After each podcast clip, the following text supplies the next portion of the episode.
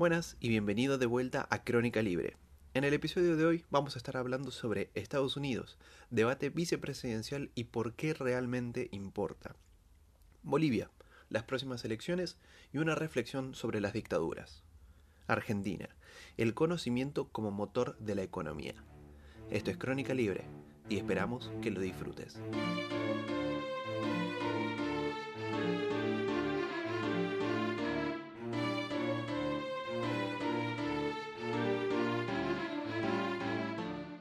Buenas a todos, mi nombre es Hernán Torres y en el día de hoy voy a estar hablando sobre el debate vicepresidencial de los Estados Unidos.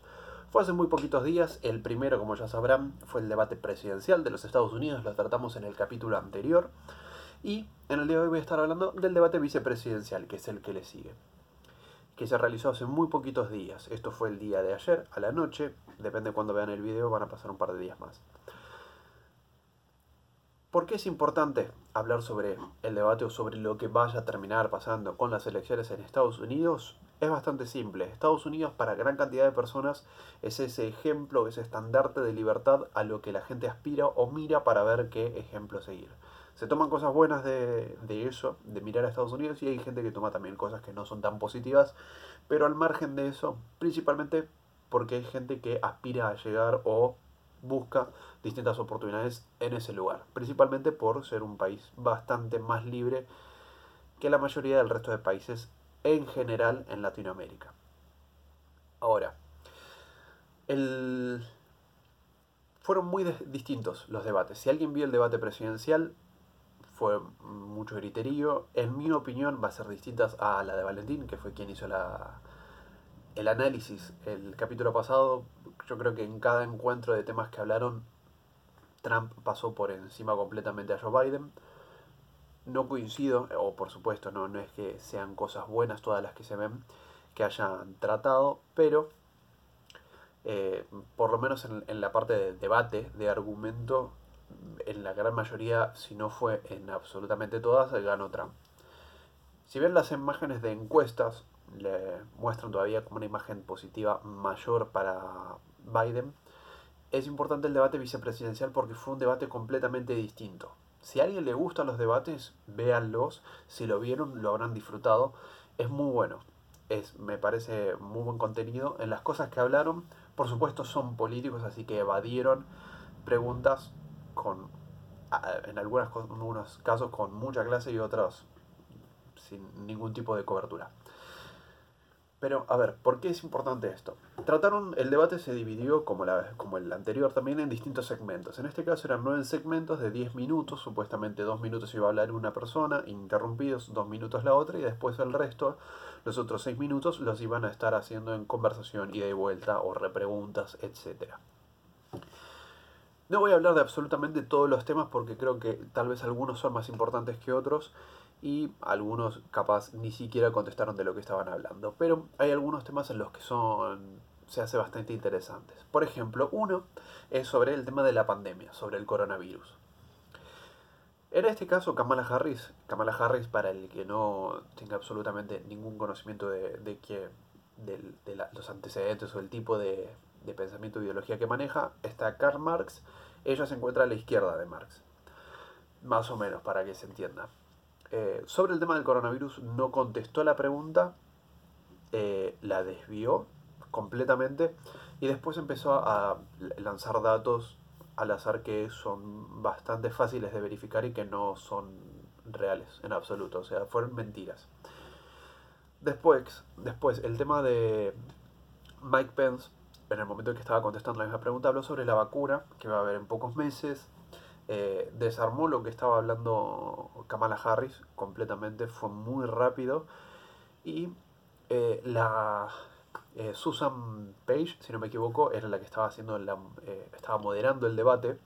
Hizo la pregunta sobre el tema de la vacuna.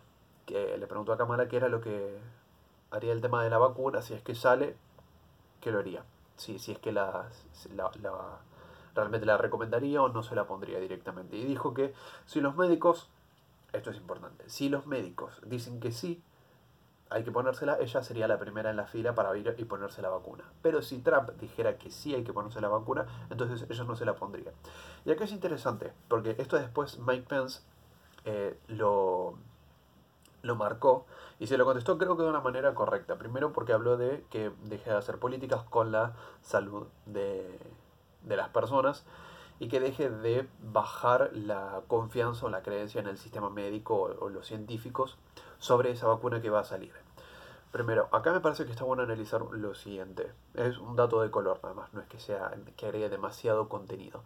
Pero, a ver, no creo que ninguna persona piense de la misma forma en esto, pero si los médicos recomiendan una vacuna, perfecto vas y la, y la recomendás, te la lo que sea. Pero si Trump recomienda la vacuna, ahí no lo harías. No creo que Donald Trump, presidente de los Estados Unidos, recomiende una vacuna que ningún médico recomiende en absoluto. Que imagínate que todos los médicos dicen, no, no te pongas esta vacuna porque no es segura, no creo que vaya Trump y la recomiende. Y en el caso de que la recomiende, no creo que sea mm, por beneficio propio, no, no, no creo que sería ningún tipo de ganancia, no, no nada. Entonces, ahí lo que dice Mike Pence me parece que tiene sentido y que está en sí defendiendo un poco más a las, a las personas en cuanto a lo de eh, defender la creencia sobre la posible vacuna que puede llegar a terminar de, salir antes de, que termine el mandato actual de, de Donald Trump y de Mike Pence. Después hablaron sobre el tema de la edad presidencial. Si la, em, porque son, eh, serían, cualquiera de los dos, si gana sería candidato a presidente, sería el presidente con más edad en la historia de los Estados Unidos, por lo menos al momento de finalizar su, mandato. Eh, Joe Biden es más grande que Trump, están, son edades dentro de todo parejas, pero ahí es, es importante. ¿Por qué? Porque no, no es algo que no se sepa realmente, pero Joe Biden no, no es de las personas que esté dentro de todo más lúcidas completamente y es no, o sea, es importante el debate vicepresidencial porque Kamala Harris tiene muchas chances, en el caso de que gane la elección, de terminar siendo presidente de los Estados Unidos antes de que finalice ese mandato. Sea porque, o capaz después, porque tal vez para una supuesta reelección para el Partido Demócrata después de estas elecciones, en el caso de que ganen las de ahora, seguramente sería ella, o probablemente podría llegar a ir ella como candidata a presidente. En el caso de que Joe Biden no llegue a terminar su mandato por lo que sea, por enfermedad, porque renuncia la situación que pase, Kamala Harris sería presidente. Entonces es importante para ver el tipo de personas que podría llegar a ser presidente de los Estados Unidos. Eh, en este caso Mike Pence evadió la la pregunta completamente. Esto estaban hablando sobre si habían hablado sobre el tema de la edad, de si era si tenían que hablar en el caso de que no pudieran terminar su mandato con su candidato a presidente. Evadió la pregunta Mike y contestó a lo anterior sobre el tema de la vacuna. Eh, que ahí es cuando le dijo a, a Kamala que no, que no termine bajando la confianza sobre la vacuna para la gente. Y después Kamala también evadió la pregunta completamente. Hablaron después en otro segmento sobre los datos de salud presidencial. Si creen que era necesario poder mostrar los datos de la salud o darlos a conocer al público para una cuestión de transparencia y para saber la persona justamente la, capacidad o qué tan habilitado va a estar para cumplir su función como presidente. Kamala desvió la pregunta y eh, empezó a apuntar contra los impuestos de Trump contra la, la, reducción de los impuestos.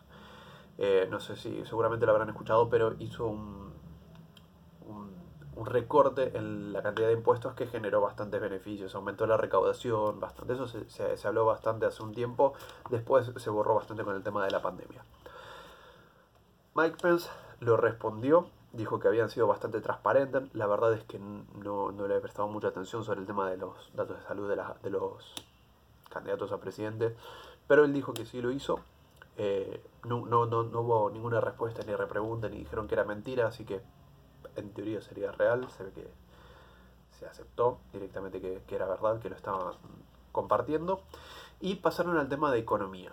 Kamala Harris dijo que lo primero que iban a hacer era, y esto es también ahora sí más importante en cuanto al tema de las libertades, iban a cancelar el recorte de impuestos que había traído que, había, que creó Trump, este que generó más un aumento de la recaudación y bastante, eh, toda la recuperación económica viene en parte por eso, la creación de empleos y demás.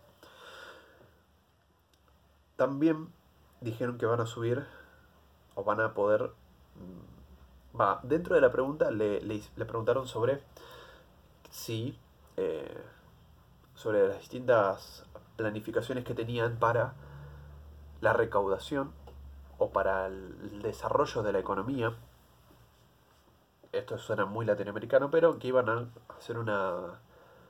Si era verdad que iban a hacer una recolección, una recaudación por 3 trillones de dólares en impuestos a la riqueza, a los ricos, a las personas ricas. Esto suena muy latinoamericano. Es bastante conocido acá. Bastante hablado. Eh, Kamala lo que contestó era que iba a cancelar automáticamente ese recorte de, impuestos porque beneficiaba solamente a los ricos, a las empresas, para que vayan a hacer sus negocios afuera. No tiene mucho sentido ¿no? hacer un recorte de impuestos que le genere más beneficios a una empresa, en teoría, imagínate que fuera ese el objetivo, una empresa que está localmente acá, si yo le bajo los impuestos, es más beneficioso hacer negocios acá. No sería más beneficioso en ese caso ir a hacer negocios afuera. Eso sería en el caso de que le subiera los impuestos. Igual, obviando esa, ese comentario que hizo.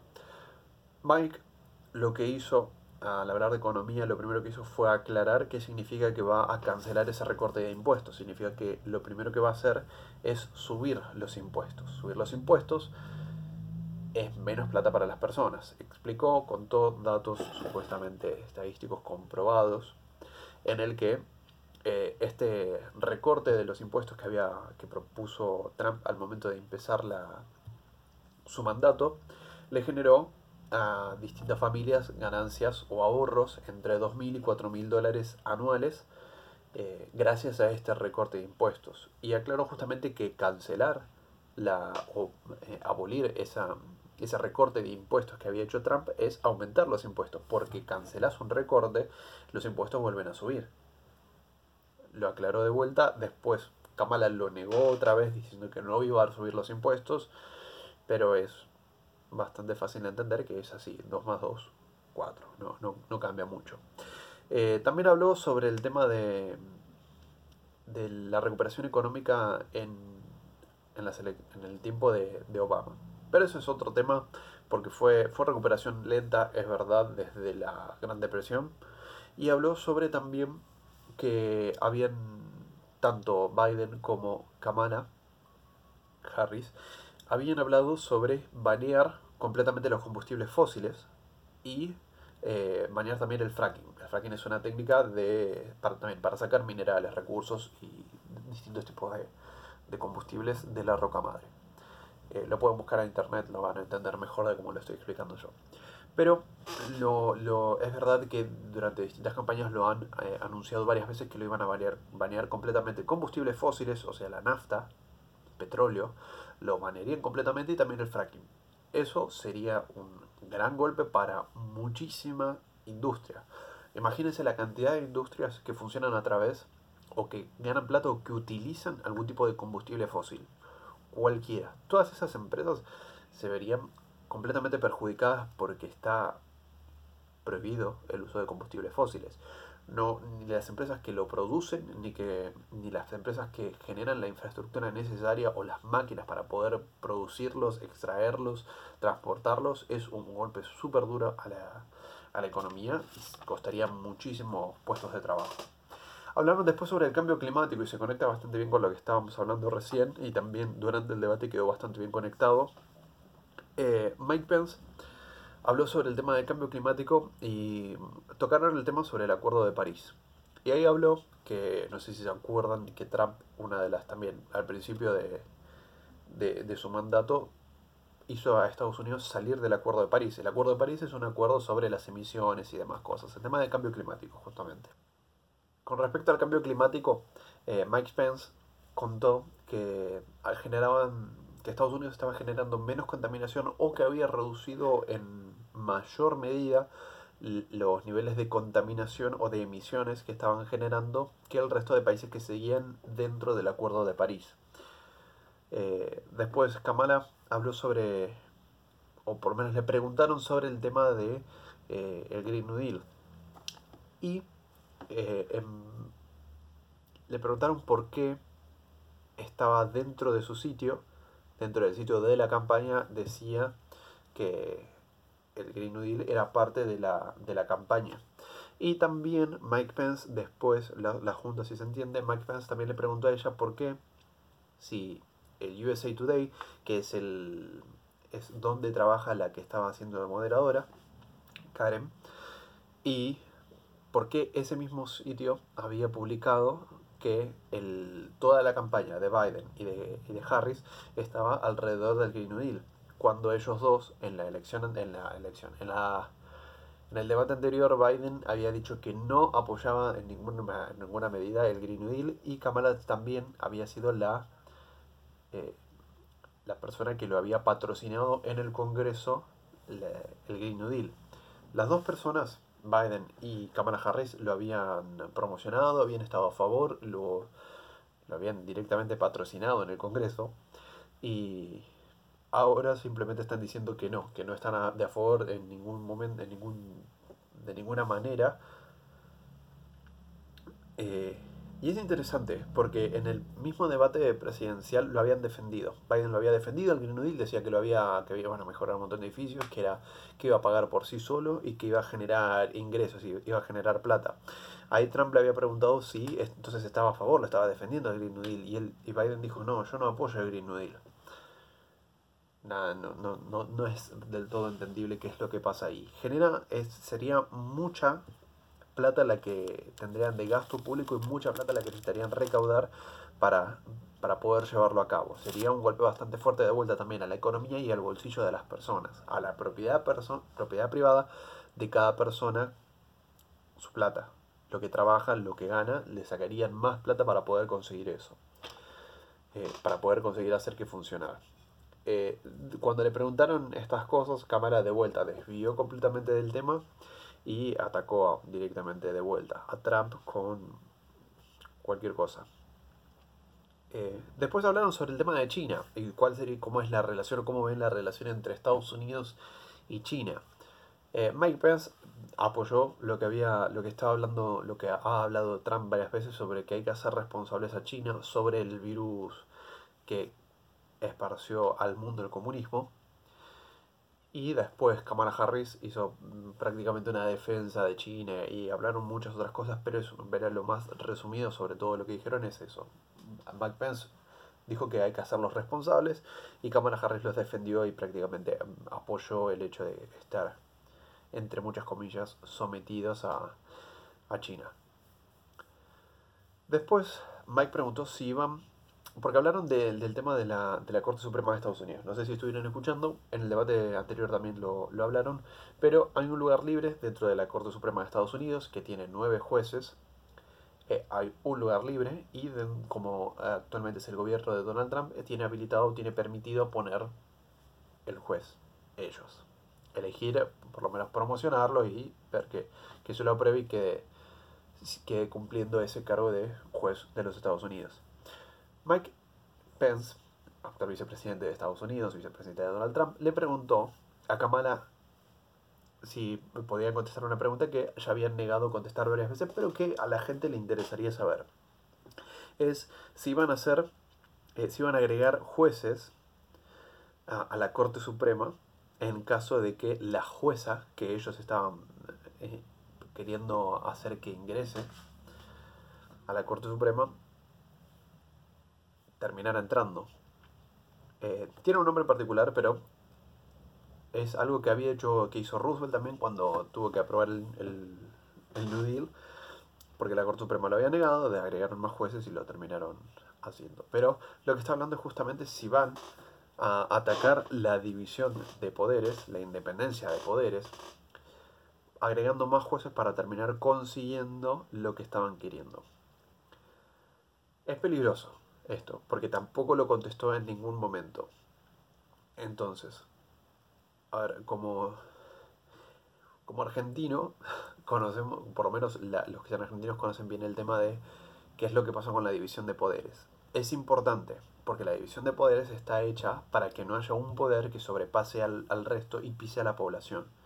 Entonces, si el poder ejecutivo ataca al poder judicial o al legislativo, al poder que sea, si un poder ataca al otro, lo pasa por encima hasta que consigue lo que quiere, es peligroso, porque nada en absoluto te garantiza que después de hacer eso con ese poder, no lo vaya a hacer con vos. Incluso previene para que el poder judicial en este caso tome medidas para proteger a la población después en el caso de que el ejecutivo haga lo mismo con la población.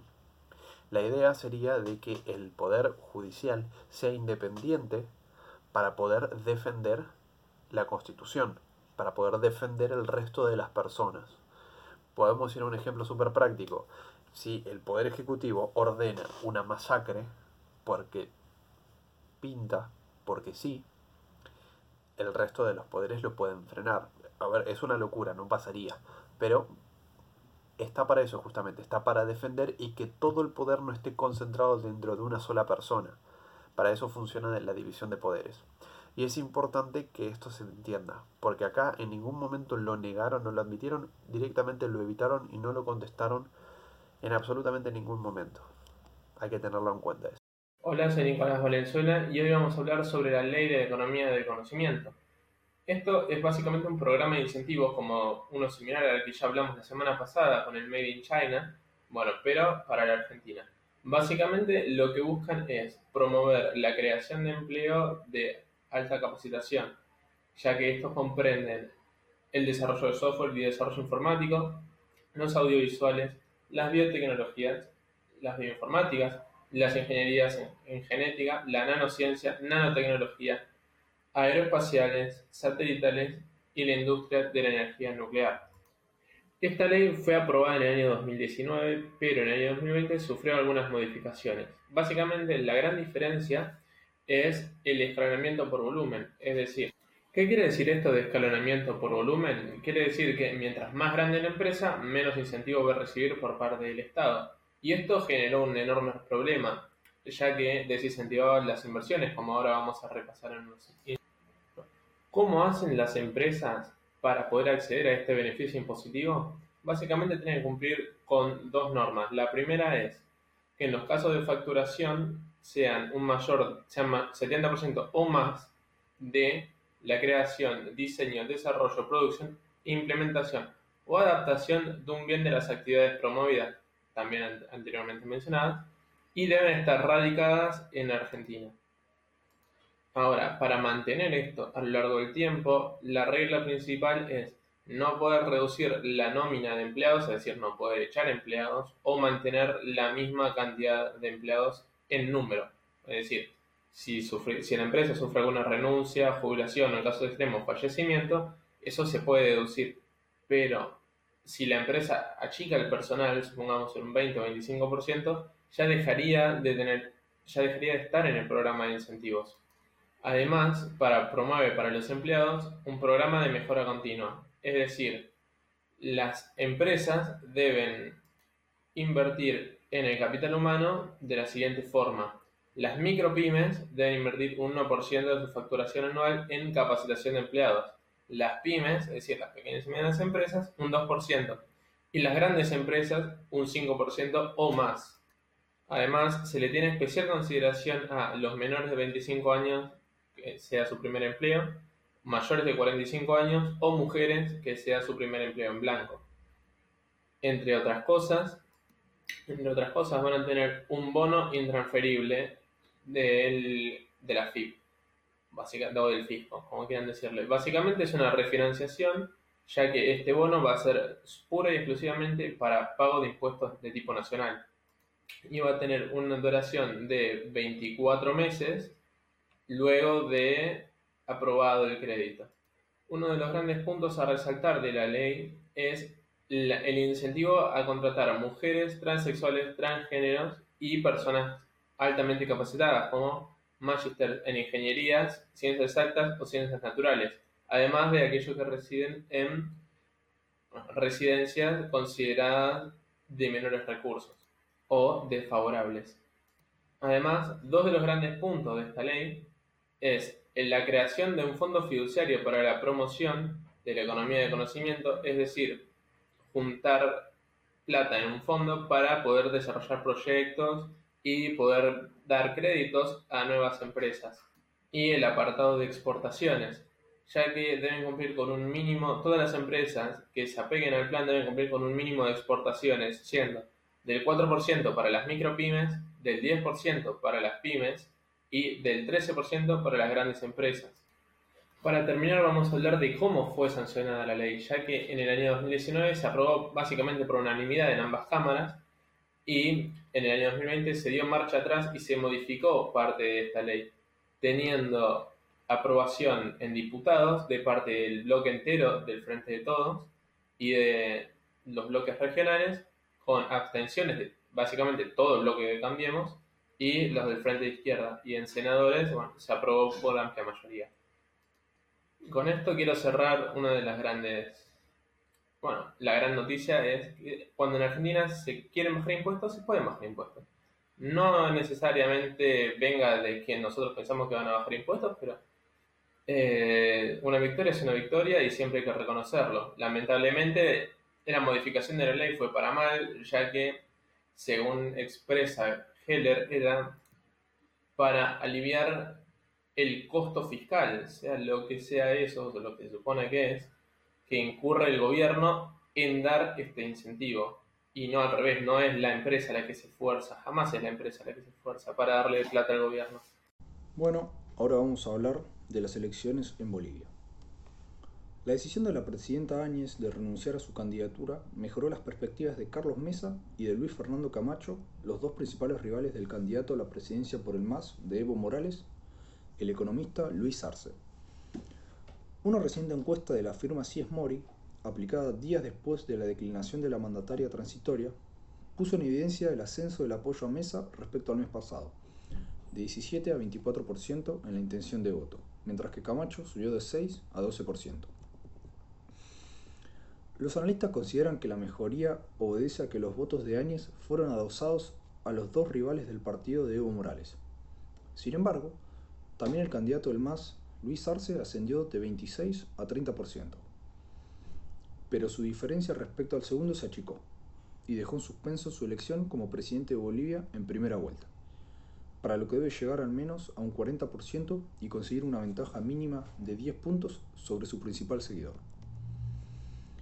Como ocurrió en la elección aludida del año pasado por fraude, cuando el MAS buscó una diferencia de al menos 10 puntos sobre Comunidad Ciudadana para evitar el balotaje, el objetivo de Luis Arce ahora es no ir a la segunda vuelta con el segundo, que según las encuestas les corresponde a Mesa, ya que en ella puede sufrir una derrota y perder la presidencia. A 14 días de las elecciones, algunos analistas consideran que es muy probable un balotaje, ya que existe la posibilidad de un mayor ascenso de Mesa que de Arce.